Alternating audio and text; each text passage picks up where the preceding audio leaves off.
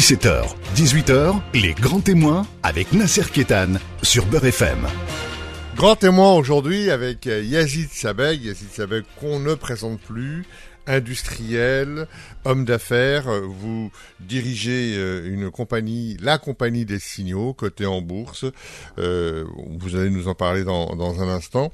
C'est un honneur que de vous recevoir. Vous êtes, vous faites très rare et, votre temps est précieux et c'est euh, pour ça que j'ai autant de plaisir à vous accueillir aujourd'hui. Grand témoin euh, particulier en ce, en ces temps euh, perturbés la crise économique, le Covid, la guerre en Ukraine et bien d'autres choses. Et euh, aujourd'hui, euh, l'état de la planète euh, est complètement chamboulé et vous nous en parlerez bien sûr. Et puis en France, un nouveau gouvernement, des élections législatives, des enjeux qui sont toujours aussi avec une acuité aussi considérable. Donc merci d'être là d'abord. Merci de me recevoir, merci pour votre accueil. Alors, je disais, suis très sensible. Alors, je disais, vous êtes un industriel, euh, vous avez euh, euh, fait un peu vos classes dans le monde du, disons, de l'informatique, de l'ingénierie, du renseignement, et on peut dire peut-être sans trahir de, de, de, de grandes, de, grandes choses, dans, un peu dans la défense. Mon activité principale est dans le secteur de la défense effectivement, puisqu'on est un fournisseur important de la défense nationale, mais bon, on a des activités dans le domaine de l'énergie nucléaire, les télécommunications, l'aéronautique et de l'espace également. C'est une très belle entreprise française dont je suis, euh, et internationale, dont je suis particulièrement fier. Alors aujourd'hui, c'est c'est le, combien de chiffre d'affaires, combien de, de salariés, c'est? Nous faisons un peu moins de 300 millions de chiffre d'affaires, on emploie 3000 ingénieurs à peu près. Et euh, on a une excellente perspective de croissance. Nous faisons une, nous, sommes un systémier, un grand système pour, pour les domaines et les secteurs dont je viens de parler. Et euh, nous avons d'excellentes perspectives. Vous êtes en France, à l'international Nous sommes moitié français, moitié internationaux. C'est-à-dire, la mode est un petit peu à revenir en Europe, revenir en France pour les grands industriels. Ça vous touche, vous? Non, on, vient, on, a très envie, bien sûr, de, de France. Il y a des domaines de souveraineté, mais nous sommes très présents des domaines, des domaines de souveraineté. Vous êtes sensible aux histoires de relocalisation? Je pense qu'il faut relocaliser un certain nombre d'activités. Je pense notamment à l'énergie nucléaire, euh, par exemple. Je pense à certaines activités autour de la défense et, les composants. Euh, par exemple électronique pour la, pour la défense, il faut les, les relocaliser très certainement euh, en France, il y, a, y, a, un vrai sujet il y a un vrai sujet. La, France a perdu beaucoup, beaucoup, beaucoup de sa substance et beaucoup, beaucoup de ses talents euh, technologiques et de ses capacités novatrices. C'est factuel, c'est fait. Et puis l'industrie, en France, la part de l'industrie, la production de richesse dans notre pays est, est atteint des niveaux qui sont parfaitement inacceptables et indignes d'un pays comme le nôtre. Alors il y a une actualité prégnante et brûlante, c'est celle du renseignement. On l'a vu avec les élections aux États-Unis avec Donald Trump, hein, avec les Russes qui se sont un petit peu mêlés de la campagne, avec la Chine qui aussi espionne, avec euh, l'URSS et, tous les problèmes qui s'opposent. Donc on, voit que le renseignement est consubstantiel de la défense et, ça euh, c'est au grand jour, le grand public aujourd'hui euh, vit en temps réel ces affrontements sur les cyberattaques, sur le numérique, sur le renseignement. On arrête des espions, on en expulse d'autres, euh, etc., etc. Et ça s'invective de part et d'autre. On a vu, on a vu Donald Trump, on a vu Emmanuel Macron, on voit euh, Poutine, etc. Donc, qu'est-ce que ça vous fait ça? Ah, le, renseignement est, intrinsèque à la, la, stratégie des États. On a besoin d'être renseigné, d'être informé. Mais vous savez, le renseignement, bah, tout le monde, j'allais dire, se renseigne sur tout le monde. Tout le monde espionne tout le monde. Il n'y a pas, les Chinois, les Russes particulièrement, euh, les Français espionnent, les Américains espionnent, tout le monde espionne tout le monde. Et avec, les satellites aujourd'hui, on arrive à voir un gamin qui joue aux billes et, savoir combien de billes il a dans la poche. Donc, euh, est-ce que finalement, c'est pas se moquer du monde que dire que on va monter de grosses opérations clandestines il faut, Tout, tout, est au su et au vu de tout le, monde. Le renseignement, c'est une chose. Euh, il faut des moyens pour tout État qui se qui se, considère comme un État euh, souverain et un État euh, d'influence. C'est important d'avoir des moyens de renseignement, et on en a en France, évidemment, qui sont d'ailleurs très efficaces, contrairement à ce qu'on dit, d'une part. Mais il y a une chose plus importante, c'est d'avoir la capacité de se protéger contre les intrusions étrangères, contre les interceptions, contre les intrusions, contre les, ce qu'on appelle les malwares, contre les actions négatives. Ça, c'est ce qu'on appelle la cyberdéfense, qui est une activité importante chez nous. Euh, il faut savoir que les grandes puissances dépensent plus d'argent pour se protéger des attaques, c'est-à-dire en mode défensif, plus d'argent que, le mode offensif. Ça coûte énormément d'argent de se protéger et les protections de, de, nombreux pays, dont la France, j'hésite pas à le dire, la France est un pays qui, qui a, beaucoup, beaucoup, beaucoup d'efforts à ce domaine pour se protéger, protéger ses infrastructures vitales, protéger ses communications gouvernementales, protéger ses grands systèmes. Euh, alors, quand on voit des, puissances brandir euh, des chars, brandir euh, des centrales nucléaires, brandir même la bombe atomique, est-ce que c'est pas un peu désuet lorsqu'on sait que le nerf de la guerre, il est ailleurs? La vraie guerre se passe ailleurs. Là, vous, parlez des attributs de puissance. Avoir, avoir une armée forte, euh, organisée, bien équipée. Euh, ce sont les attributs de puissance et, c'est très important euh, d'avoir ces attributs. il y a très peu, il y a, un club des, puissances nucléaires dont fait partie la France. La France a un format, une organisation sur le plan, je dirais, militaire et sur le plan stratégique qui lui permettent parfaitement de tenir son rang. Non, ce sont des attributs extrêmement importants, au contraire. Vous, par exemple, est-ce que vous vous défendez d'intrusion on voit que on voit par exemple que la Chine, elle achète des ports en France, elle achète de la terre, elle achète des, des. On voit que l'URSS aussi. Est, est-ce que vous, vous êtes, euh, est-ce que vous vivez cette menace d'espionnage ou de tentative euh, d'intrusion euh, sur dans, certains secteurs de vos activités? Je crois que, vous savez, la, la, ces 25 dernières années, les échanges économiques mondiaux, ce qu'on appelle la mondialisation, en un mot, a introduit de gigantesques bouleversements. Les centres de gravité économiques dans le monde ont, changé, ont varié. Euh, la zone Indo-Pacifique est aujourd'hui la zone la plus puissante du monde, la plus dynamique. Euh, les matières premières reprennent de l'importance après avoir été négligées pendant des décennies et avoir, avoir, des prix qui ont dégringolé au détriment d'ailleurs de ceux qui les possèdent. Il y a beaucoup de pays en voie de développement. Euh, et puis nous sommes euh, sur ce qu'on appelle les supply chains, c'est-à-dire les fournitures. Nous sommes devenus maintenant interdépendants. J'aime beaucoup ce terme d'interdépendance parce que c'est ce qui qualifie le mieux euh, la situation qu'on vit aujourd'hui. Et l'interdépendance, dans l'interdépendance, il y a, dépendance.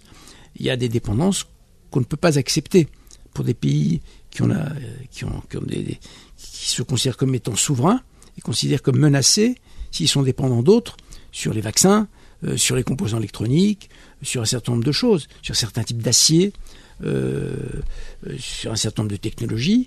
Ils sont dépendants. L'Amérique, par exemple, est un pays qui a une conscience du fait qu'il y a des choses dont elle ne veut pas être dépendante. Il y a même des, domaines qu'elle veut dominer ou qu'elle veut se réserver à elle, toute seule. Je pense aux composants électroniques, par exemple. Donc, si vous voulez, là, là, là, là, là, il y a eu de tels bouleversements qu'aujourd'hui on découvre qu'on est extrêmement dépendants les uns des autres. Quand je dis dépendants, nous sommes dépendants de la Chine.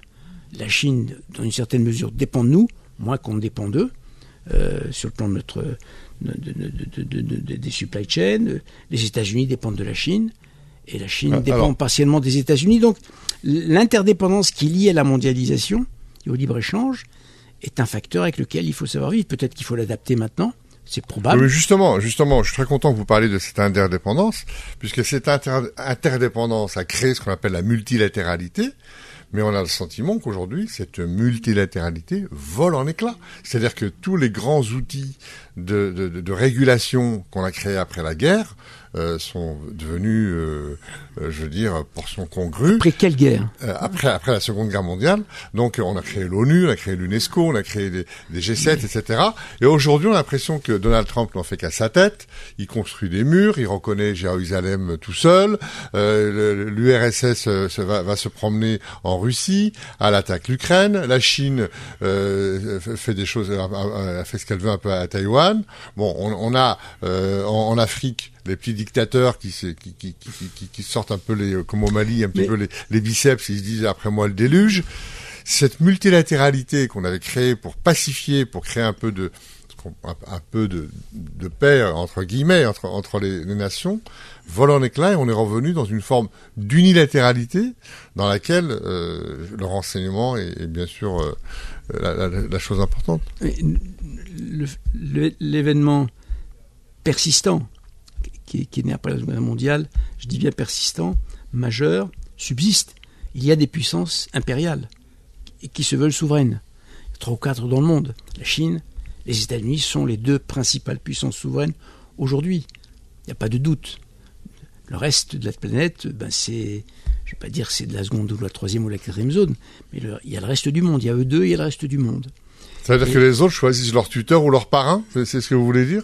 Ce sont deux puissances qui, dans leur poids respectif sur le marché des capitaux, sur la production industrielle, euh, sur la taille du marché, etc., euh, sur, le, patrimoine euh, détenu, ou sur leur part dans les échanges mondiaux, ou le, contrôle qu'ils ont sur les échanges mondiaux, fait que ce sont des puissances absolument gigantesques qui dépassent de très loin même le bloc européen dans son ensemble, qui pourtant est le plus grand marché solvable du monde. L'Europe, c'est comme près de 500 millions d'habitants. Euh, et, on voit bien aujourd'hui que, euh, vous, parliez de la, guerre en Ukraine, qu'est-ce qui se révèle aujourd'hui C'est que les États-Unis sont très anxieux à l'idée de voir la Russie se coupler à l'Europe, par exemple, et tirer sa prospérité de l'Europe. Et l'Europe tire une partie de son influence et de sa prospérité de la Russie. Donc l'exercice du découplage en cours de la Russie et de l'Europe voulu par les États-Unis est certainement quelque chose qui est en train de fonctionner, qui sera décisif. Imaginez-vous un couplage très fort entre l'Europe et la Russie, auquel s'adjoindrait dans le cadre d'un pacte asiatique la Chine. C'en est fait des États-Unis. Voilà, voilà quelque chose qui est en train de se jouer sous nos yeux. On se retrouve dans un instant. Les grands témoins revient dans un instant. 17h, 18h, les grands témoins avec Nasser Kétan sur Beurre FM. Les grands témoins, grands témoins aujourd'hui avec Yazid Sabeg. Euh, c'était passionnant, c'était ces discussions sur euh, les grandes puissances, sur le renseignement. Euh, aujourd'hui, l'actualité est là, on, revient un petit peu en France. un nouveau gouvernement, euh, vous avez été commissaire à la diversité, vous, avez été ambassadeur à, à, à, l'UNESCO, et on, vous doit quand même euh, l'ANRU. donc on vous doit beaucoup de choses au niveau du ministère de la Ville. Quel regard vous portez aujourd'hui sur euh, sur la politique de la ville, sur la lutte contre les discriminations, contre les inégalités? Quel est votre regard, vous qui avez porté ça à bout de bras, du temps de Nicolas Sarkozy Écoutez, j'ai commencé il y a très longtemps à, m'intéresser à cette question euh, d'égalité de traitement et euh, du traitement de la justice euh, sur, le plan, sur le plan social. il y a très longtemps, j'ai commencé essentiellement avec, Raymond Barre et Valéry Giscard d'Estaing. C'est une question que peu de gens portaient à l'époque, dans les années 70 et 80, même 80.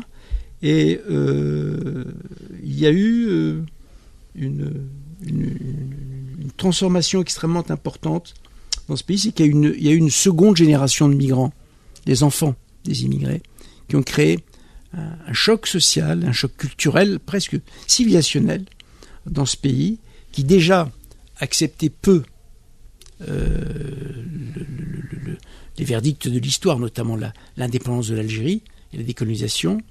Euh, la France s'est retrouvée avec des migrants sans les colonies. Ça, c'est également quelque chose qu'elle a, qu'elle a, a, eu beaucoup de mal à accepter, à comprendre. Puis après, il y a eu les enfants. Hein, euh, c'est la marche des beurs, euh, euh, et les beurs, comme, on l'a appelé, qui, ont été reçus par, par François Mitterrand. C'était la, marche pour l'égalité et contre le racisme. L'égalité et contre le racisme, parce qu'on a vu, on a, on a vu, la France a vu, a pris conscience de euh, cette jeunesse, cette partie de sa jeunesse, de jeunes Français et, d'ailleurs, ces, jeunes, ces jeunes qui, qui, qui, étaient partis des maguettes parce qu'il y avait des, où il y avait du racisme, euh, c'est l'année, euh, c'est l'année meurtrière, c'est l'été meurtrier où une cinquantaine de bavures, de crimes racistes ont, ont, ont, ont, traversé la France. Ils ont marché donc contre les violences policières. ils sont arrivés à Paris et, et, et, ils ont gagné entre guillemets la carte de 10 ans pour leurs parents. Donc ils ont marché contre les et ils ont ils ont eu la carte de 10 ans pour leurs parents. Et on a eu l'antiracisme, ce qui était insuffisant parce que moi dès le départ. L'antiracisme, vous voulez parler des SOS racisme Absolument. Pour moi, c'était insuffisant. La réponse était insuffisante parce que je pense qu'il fallait dès ce moment-là poser la question des droits civiques, n'est-ce pas, de l'égalité de traitement, et il fallait parler de mesures correctrices. Moi, je n'aime pas ce terme d'égalité des chances. Parce que l'égalité des chances n'est qu'une obligation de moyens. Moi, je suis pour l'obligation de résultat, et je me suis jamais caché du fait qu'il fallait, pour corriger, faire de la discrimination positive.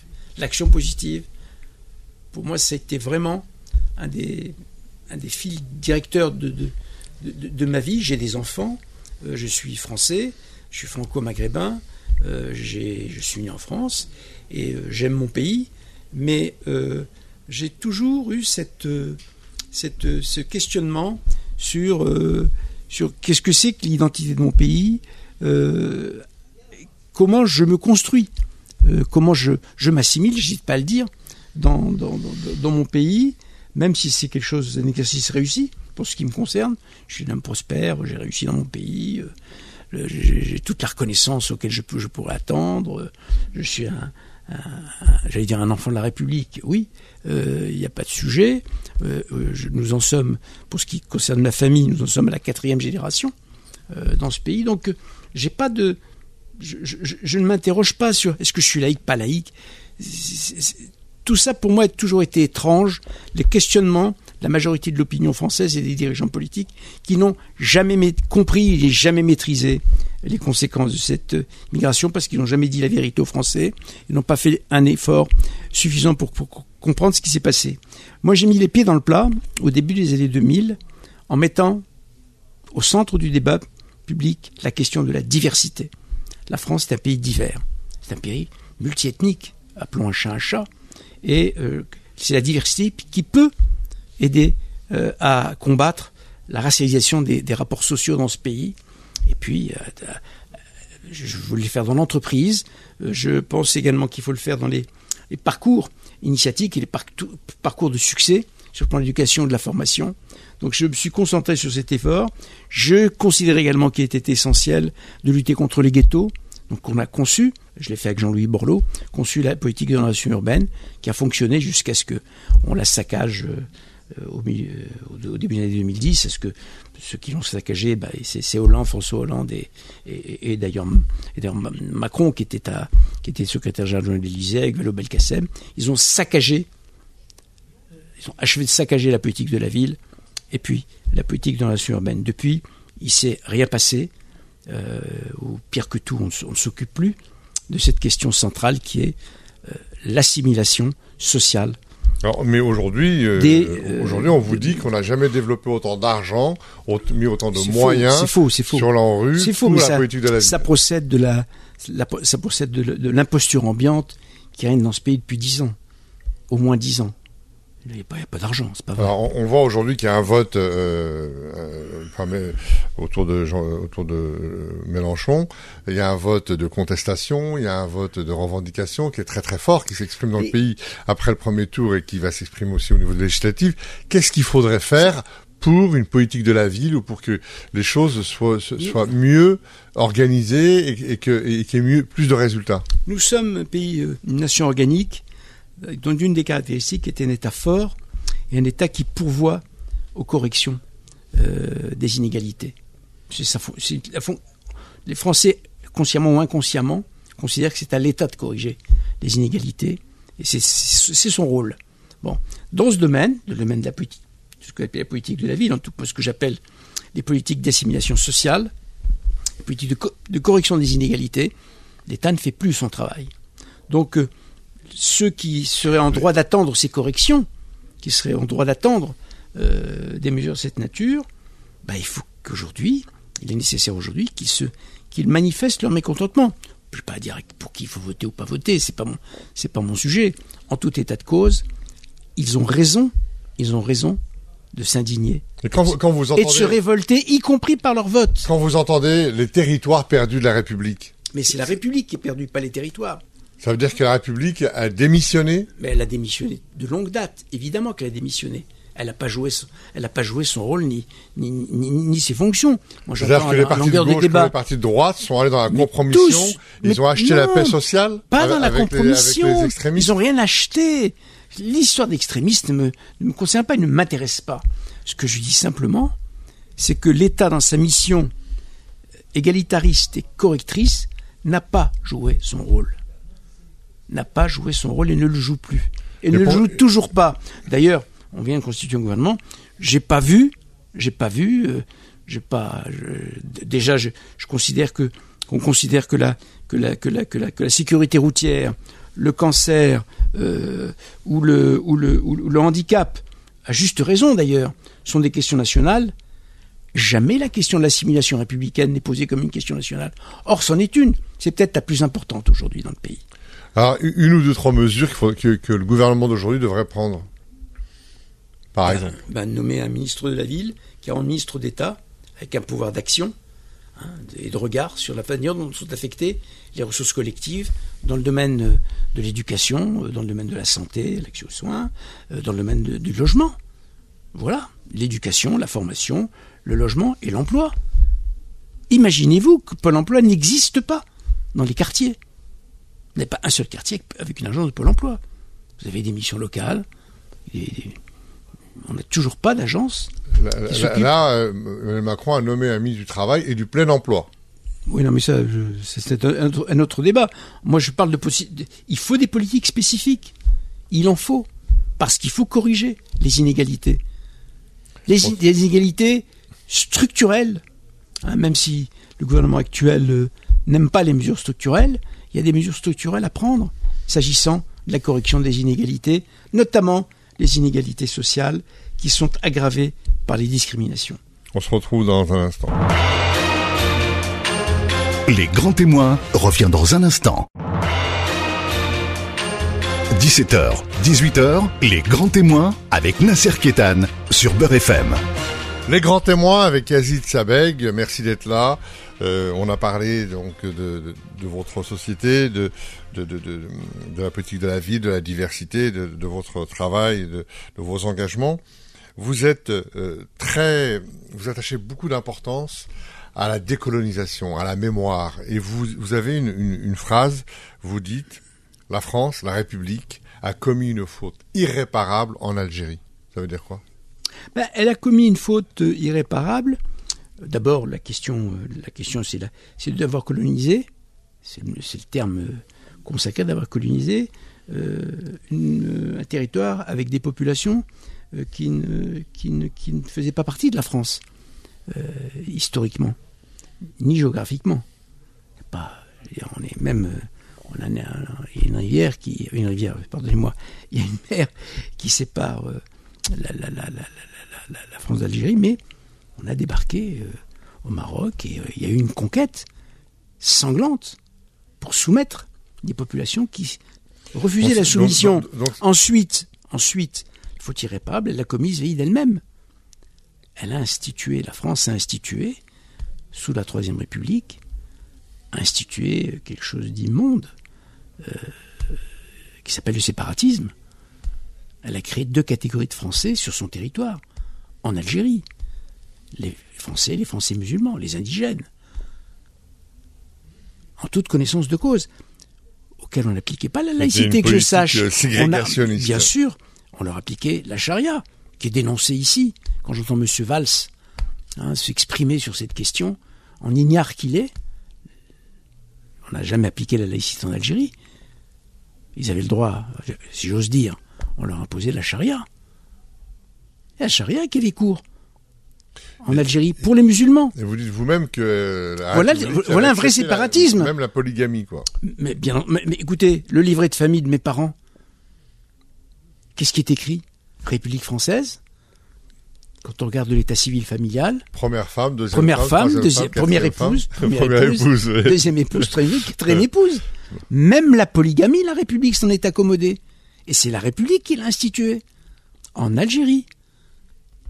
Donc, Département donc français. en fait, vous, vous dites la République a commis un crime envers elle-même. Mais bien entendu. Mais bien entendu. Et donc ce problème-là, il faut qu'elle le résout, non pas avec l'Algérien, mais elle, vis-à-vis d'elle-même. Et c'est pas le travail qu'Emmanuel Macron a fait en ouvrant les archives, absolument en inexact. euh, non, non, non, non, non, non, Le problème n'est pas, octobre. le problème n'est pas entre la France et l'Algérie. Pour moi, la question de la mémoire et je, je m'en suis exprimé avec mon, mon, mon ami, mon ami Benjamin Stora. La question de la mémoire, c'est d'abord une question nationale. C'est aux Français de faire leur examen de conscience sur la question coloniale. Et puis, je vous dis, sur les trahisons de la République.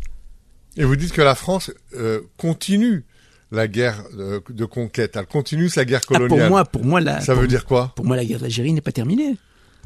Il y a toujours le regard qui est porté sur l'Algérien, l'arabe aujourd'hui de façon générale, qui est un, qui est un regard. Ça se manifeste comment par, par, par la- qui- par le maintien l'iné- par l'inégalité de on- traitement, on- on- on ne fait pas monter des gens au par les gouvernement. procès qu'on fait au quotidien, l'insulte, les procès qu'on fait au quotidien aux musulmans pour ce qu'ils sont, comme ils, comme ils s'habillent, comme ils doivent se comporter. On leur continue à faire la leçon. On prétend même aujourd'hui leur dire voilà comment vous devez vous habiller, comment vous devez respirer, comment vous devez vivre, pas autrement, en raison de nos us et coutumes domestiques.